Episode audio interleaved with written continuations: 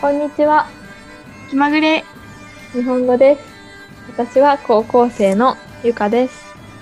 同じく高校生のあやかです今回のテーマはファストフードですはいこれはリクエストをいただいたやつかなあ、そうですね。はい。はい。えっと、ひるくやさんからリクエストをいただきました。ありがとうございます。 はい、それでは行きます。まず質問です。ファストフード好きな配偶者、どうしてくれようケンタとかピザとか安ければ少々体に悪くても許せますが、デリバリーだと一声2000円なので家計も圧迫されてます。お休みは大抵デリバリーです。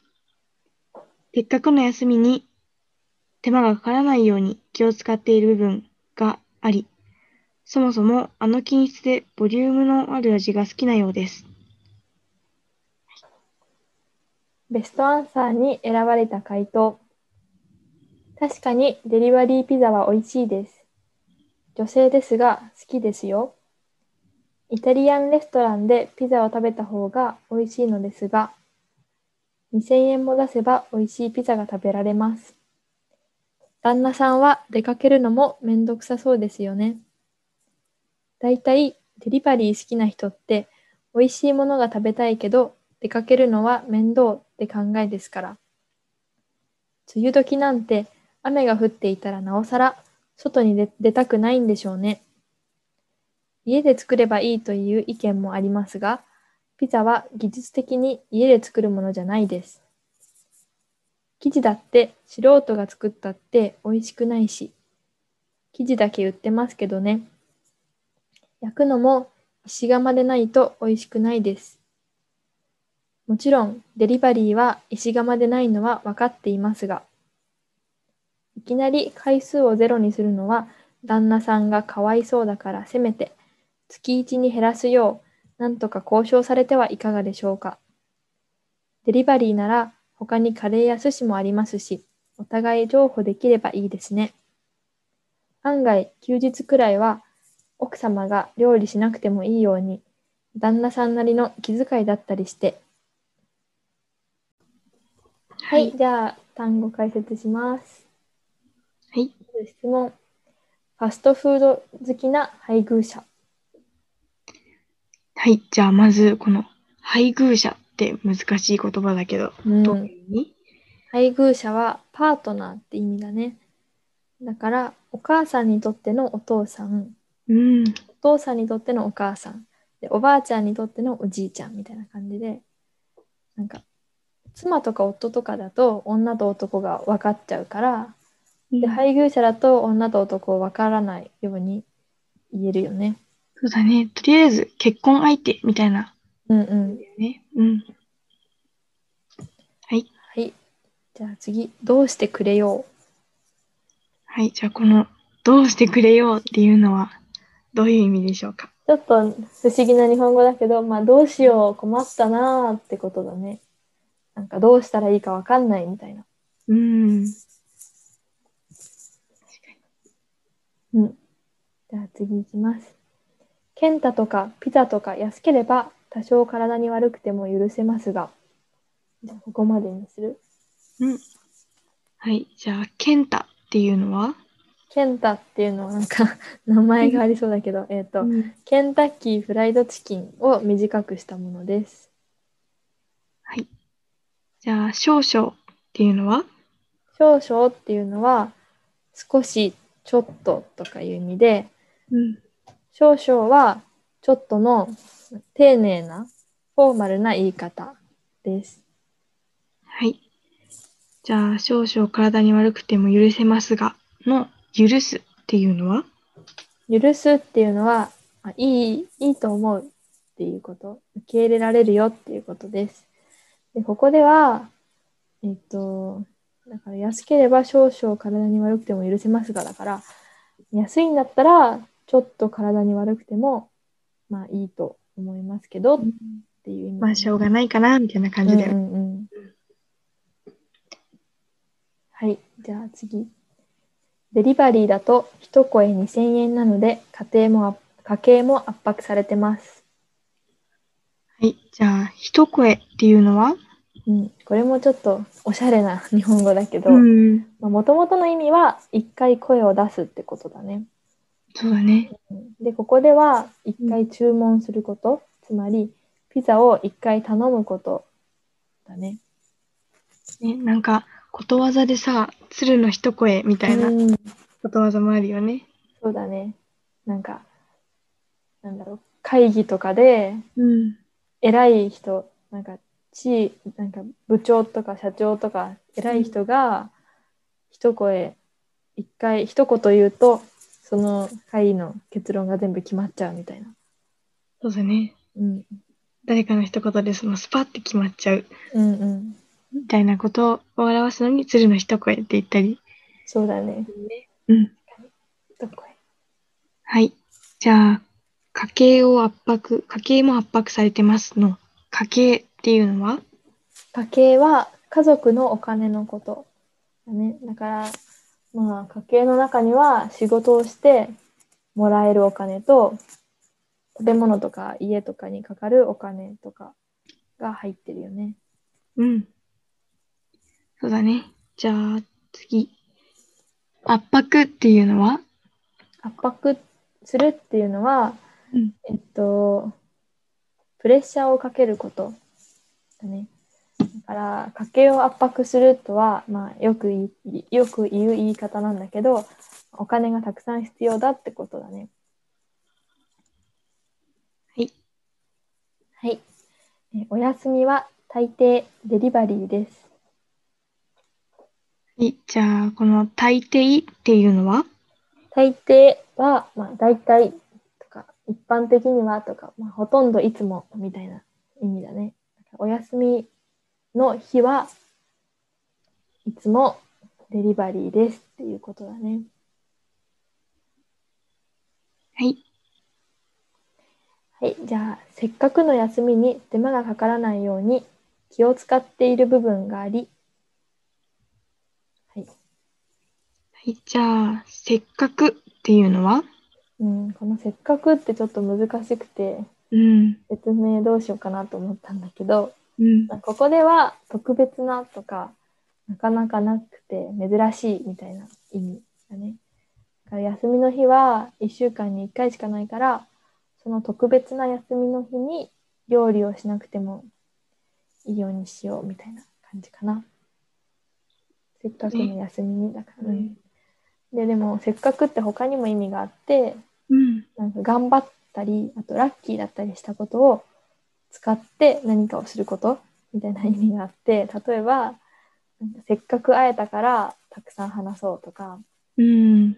せっかく家の近くまで来たんだから家に来てとかうん。なんかなんか頑張って家の近くまで来たからせっかくだから来て 家に来てほしいみたいな。うん。うんうんはい。じゃあ、手間がかからないようにっていうのの、手間っていうのは手間は、まあ、大変なことをすること、時間がかかることみたいな感じで例えば手間を作っ手間をかけて作った料理は美味しいよね。うん。ね。うん、はい。じゃあ、気を使っている部分っていうのの、気を使うっていうのはうん、気を使うっていうのはうん。相手のことを思って行動することだね。だから旦那さんが奥さんに気を使って奥さんが料理しなくていいように気を使うっていう意味だね。うん。じゃあ次。そもそもあの均質でボリュームのある味が好きなようです。はい。じゃあ、均質っていうのはうん、均質っていうのは、まあ、どこも同じようだっていうこと、ね。ここではピザがなんかいつ買っても同じように美味しいことかな。うん。はい。じゃあ続いて、ベストアンサーに選ばれた回答の方いきます。はい。確かに、デリバリーピザは美味しいです。あ大丈夫かな、はい。女性ですが、好きですよ。うん。これも、私が女性ですがってことだね。はいイタリアンレストランでピザを食べた方が美味しいのですが、2000円も出せば美味しいピザが食べられます。これはカッコ書きで書いてありまうすけど。ん。はい。旦那さんは出かけるのもめんどくさそうですよね。うん。じゃあ、旦那さんっていうのは、なんかさっきも言っちゃったけど、うん。まあ、旦那さんは、まあ、さっきも出てきたけど、夫の丁寧な言い方だよね。うんうん。うん。えーと、じゃあ、旦那さんは出かけるのもめんどくさそうって書いてあるけど、うん。このめんどくさいっていうのは、めんどくさいっていうのは、と時間と手間がかかってて大変で、なんかやりたくないなって思うことだよね。うんうん。うん。例えば、なんだろう、宿題やるのめんどくさいなとか、あと、冬の寒い朝にあったかいお布団から出て起きなきゃいけないのめんどくさいなとか、うんうん。そんな感じかな。 そうだね。あとこれ書き言葉っていうか書くときにはうん。面倒くさいって書くけどうん。読むときにはなんだろう面倒くさいって言うっちゃがう。なくなるね。うん、そうだね。書くときは面倒くさい。でうん。普通に使うときは面倒くさいみたいな風に使っちゃってます。うん。はい。だいたいデリバリー好きな人って美味しいものが食べたいけど出かけるのは面倒って考えですから。うん。うん。まあ、さまた面倒が出てきたけど、面倒っていうのは面倒くさいと一緒だね。そうだね。うん。はい。梅雨時なんて雨が降っていたらなおさら外に出たくないんでしょうね。うん。じゃあ最初の梅雨時っていうのは、はい。梅雨時っていうのは日本では6月くらいかなの雨がたくさん降る季節のことです。うん。で梅雨ってもうほとんど毎日雨が降ってるよね。そうだね。本当に外に出るのが面倒くさくなるよね。うん。もう絶対濡れちゃうもんね。うびちょん。びちょになっちゃう。そんな感じ。はい。じゃあ、雨が降っていたらなおさらって書いてあるけど、こうのんなおさらは、なおさらっていうのは、もっととか、さらにとか、あとは言い換えるとしたら余計にとかうん。言葉が使えるかな。そうだね。だから、そう、普段でもなんか休みだから外に出たくない、お家でゆっくりしてたいとかって思うのに、その梅雨時だったら休みっていうことに加えて雨が降ってるっていううことで、余計に外に出たくないってことだよね。うん。はい。家で作ればいいという意見もありますが、ピザは技術的に家で作るものじゃないです。うん。うん。じゃあ、技術的に家で作るものじゃないって書いてあったけど、技術的は、技術的っていうのは、テクニックを考えるとっていう意味で、うん、ここだとピザを作る技術だから、例えばピザを焼く機械とか、まあ釜とか釜で焼くのは大変だけど、まあそういう、なんだろう、普通はお家で作れないっていうのをそう言いたいから、なんだろうな。なんか専門的なことそうだね。なんか、うんプロの人が、なの人がそう、コックさんとかがやんなきゃいけないよっていう。うん。こういう難しい問題がありますっていうことで技術的っていう言葉が使われてる。うんうん技術的にって、こう、なんだろう、めんどくさいからとかじゃなくて、みたいなニュアンスがあるよね。そうだね。うん。なんかもう、うん、めんどくさいからやらないじゃなくて、技術がなくてできないみたいな、うんうんうんうん。感じかな。はい。生地だって素人が作ったって美味しくないし、かっこ、生地だけだ、生地生地だけ売ってますけどね。うん。じゃあ、この最初の記事っていうのは、はい。生地っていうのは、パンとかピザとかのメインのところだね。うん。で、白くて、なんか小麦粉とかの粉でできてる。粉で、粉をこねて、伸ばして作る。うんうん。まあ、生地っていうよね。うん。で、ピザは生地の上に、その野菜とかお肉とかチーズとかが乗ってて、うん。うん。焼かれたものって感じかな。うんうん。そうだね。なんか何も載ってない生地だけでお店では売ってるんだけど、でもそれだって、あ、そうだ。 で、じゃあ次の言葉だね。うん。えっと、素人っていうのははい。と、素人っていうのは、アマチュアのことで、プロではない人のことだよね。うんうん。で、ちなみに素人の反対は、これ何クロートかなで、白と黒になっているうんうん。と、クロートで、そう白だね。と黒ってことだね。うん。漢字は白と黒じゃないんだけど、うん。読み方が素人、黒人なんだね。うん。その言葉の最初のね、二文字が白と黒っていう反対の意味になってて、反対反対の言葉になってて、ちょうど意味の反対の意味になってますっていう、ちょっと面白い。うん。ことです。はい。焼くのも石窯でないと美味しくないです。うん。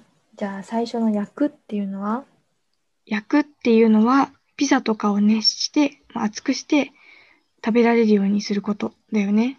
うんうんうん。うん。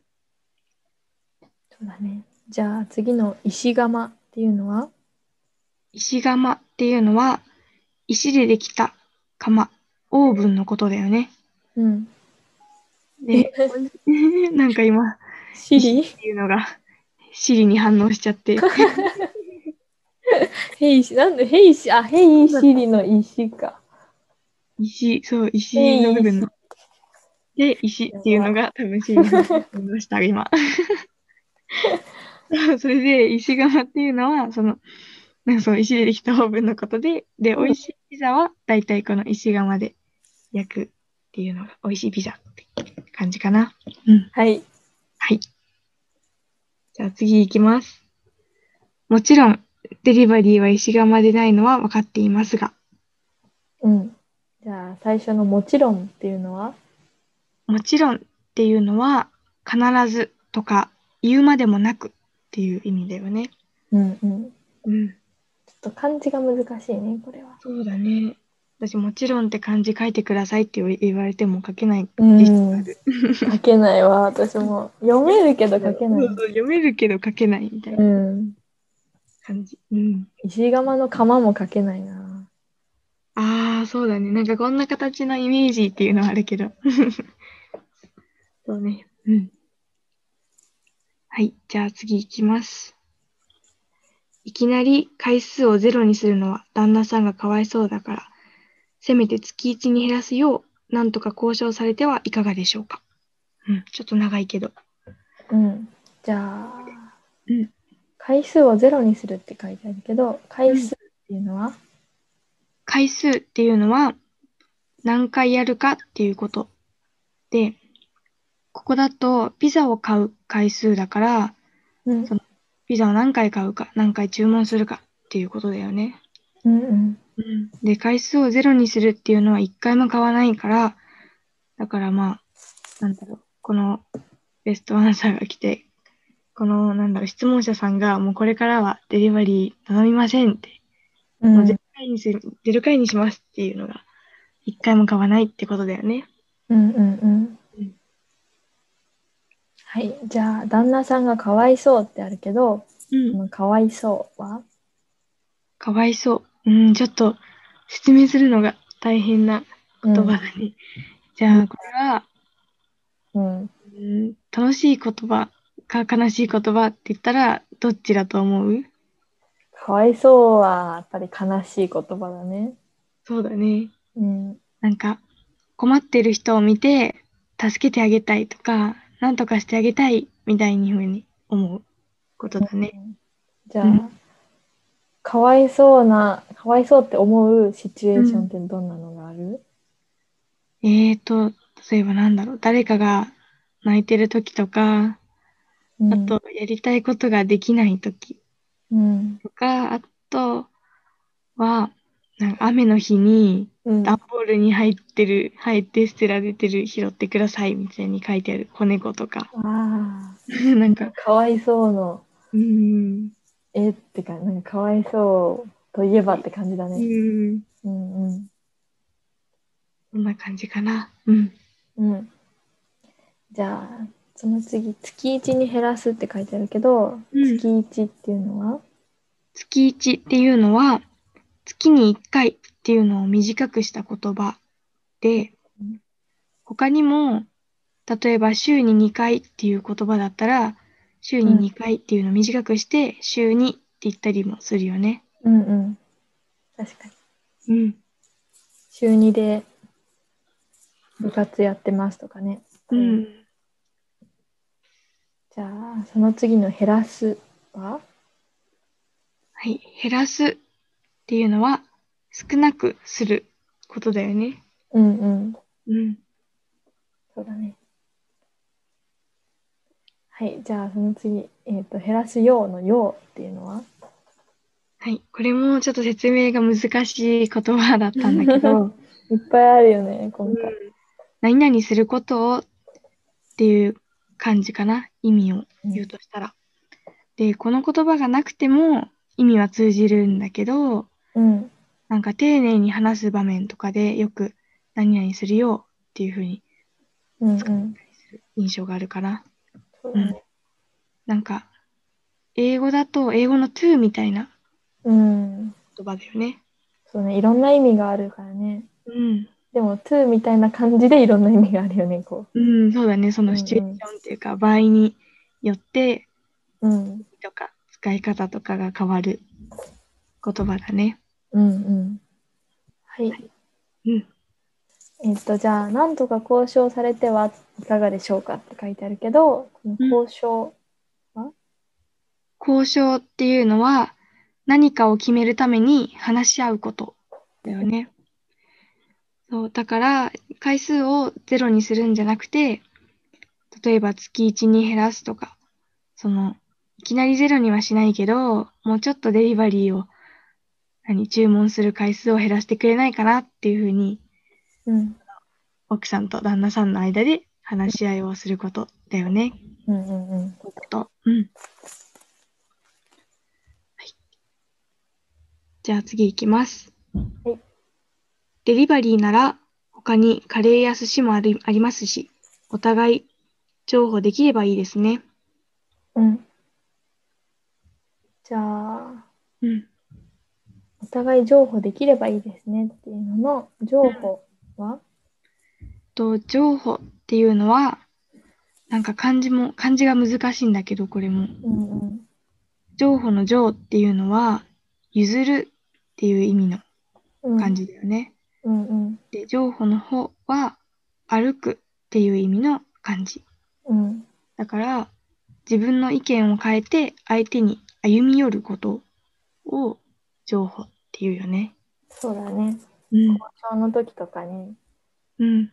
ぱり最後は譲歩することが多いかなうん。うんそうだね。交渉とかの場面でよく使われるっていううか、んうんうんその意見が違う二人がなんか話し合ってる時に、うんお互い情報し合って、譲り合ってとか、そうだねで、決着をつけるって感うじんうかんな。うんうん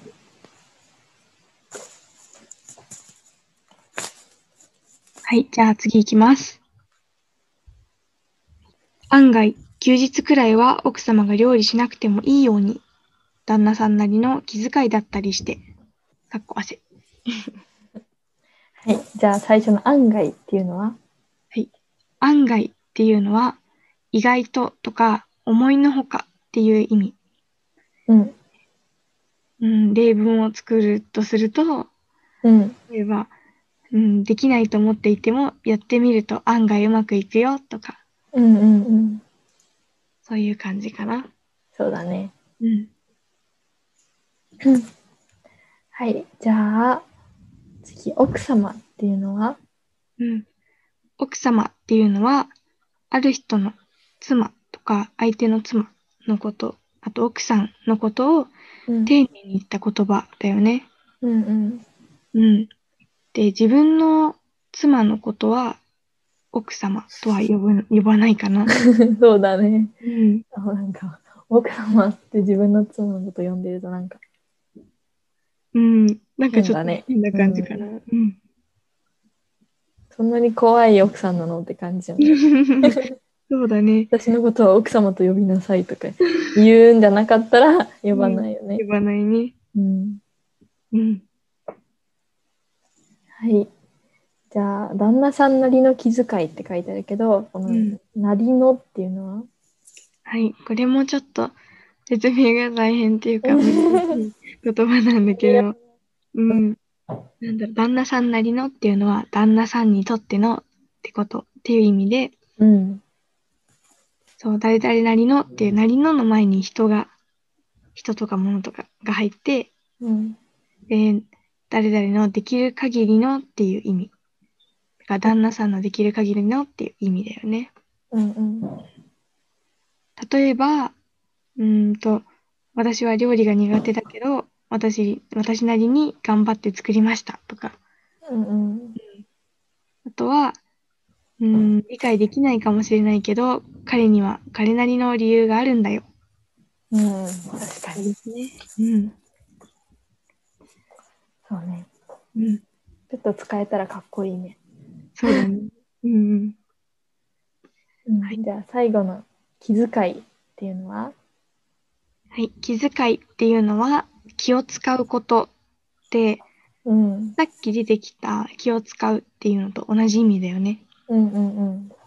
うん。そうね。名詞になっただけだね。そうだね。気を使うっていうのは動詞うんで、気遣いっていうのが名詞だね。うんうん。うん。よし。では、なんか最後のかっこ汗はなんか、ちょっと、なうんん。か汗かいき、汗かいきながらうん喋ってるよみたいな感じだね。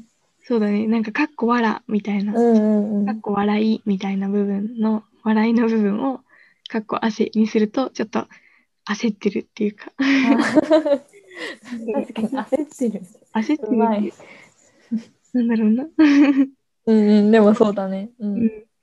まあ、こんな感じかなみたいな、うんうんうん。そういう、その回答者さんのね、ちょっとなんか、回答の雰囲気がわかる。うん、う言ん。葉だね。そうだね。うん。はい、じゃあ長くなっちゃったけど、以上解説でした。はい。じゃあ、今回のテーマは、ファストフードっていうことなんだけど、うん、うん、ゆかはどそうよね。ううん。そんなによくはいかないかな。うん。まあ、そうだね。私もそんな行かないかも。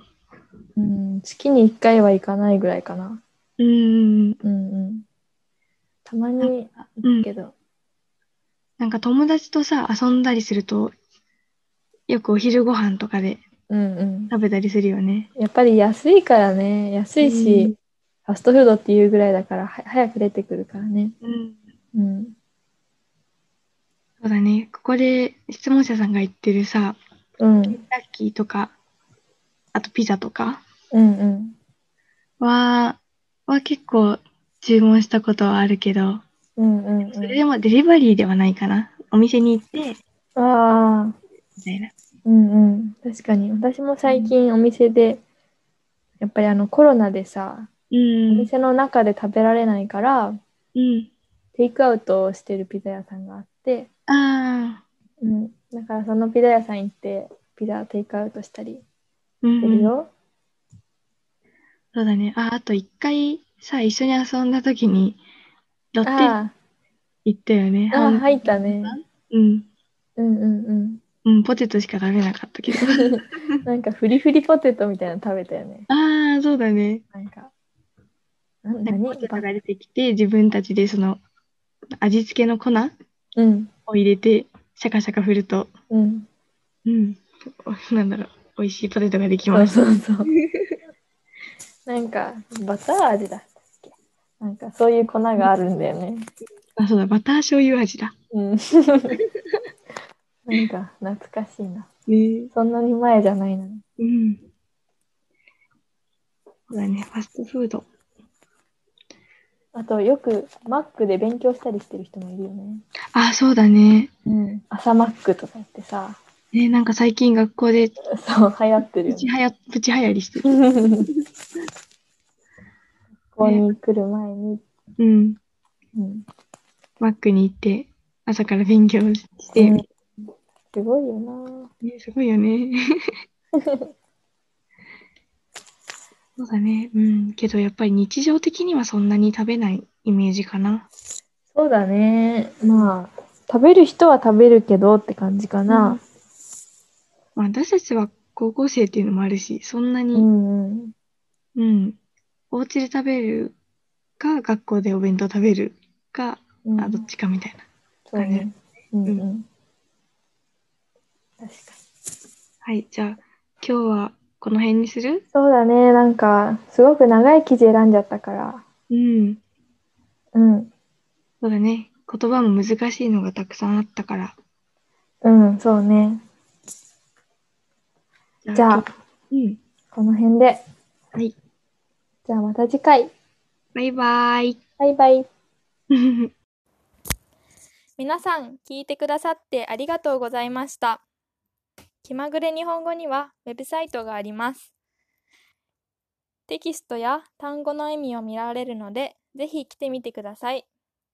また、ご意見、ご感想、こんなトピックをやってほしいなというリクエストなど、どしどしお寄せください。待っています。このポッドキャストにもリンクがありますが、URL を言います。https コロンスラッシュスラッシュ気まぐれ日本語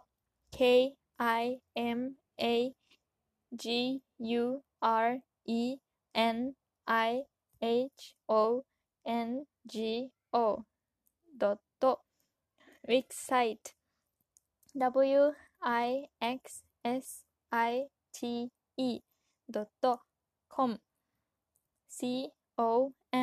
スラッシュホーム HOME です。